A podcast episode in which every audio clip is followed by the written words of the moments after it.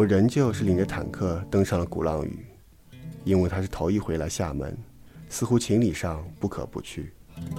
其实我是早已踏烂熟了那里，如若只是一个人的旅行，即便有人姗姗起嫌于我，也是拒不去的。商业开发的脚步埋葬了我在零七年载出设的青岛。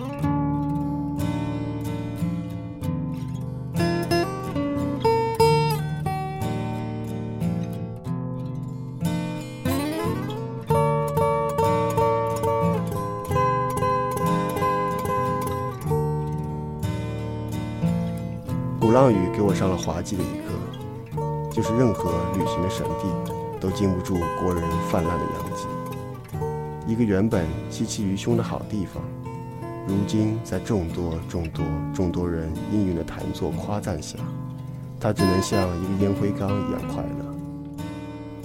谁人都想去鼓浪屿享受临水自照的恬静怡情，但是我倒觉得，我连去那儿落脚的空土都没有。你以为鼓浪屿上有人吗？不，你错了。除了那些推着板车来去小巷，为美丽旅舍添砖加瓦的师傅们是踏实的存在外，其实没人了。他们在步行岛上走路，脚都是飘着的。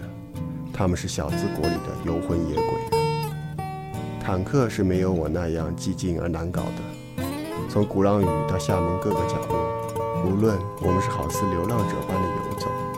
或如同吃尾牙般的吃喝，他都觉得坦然不错。那便好了，朋友开心，那你也不会觉得多冤。就好像伍佰在一首歌里唱的：“我只要和我相爱的人在一起，实现他的。”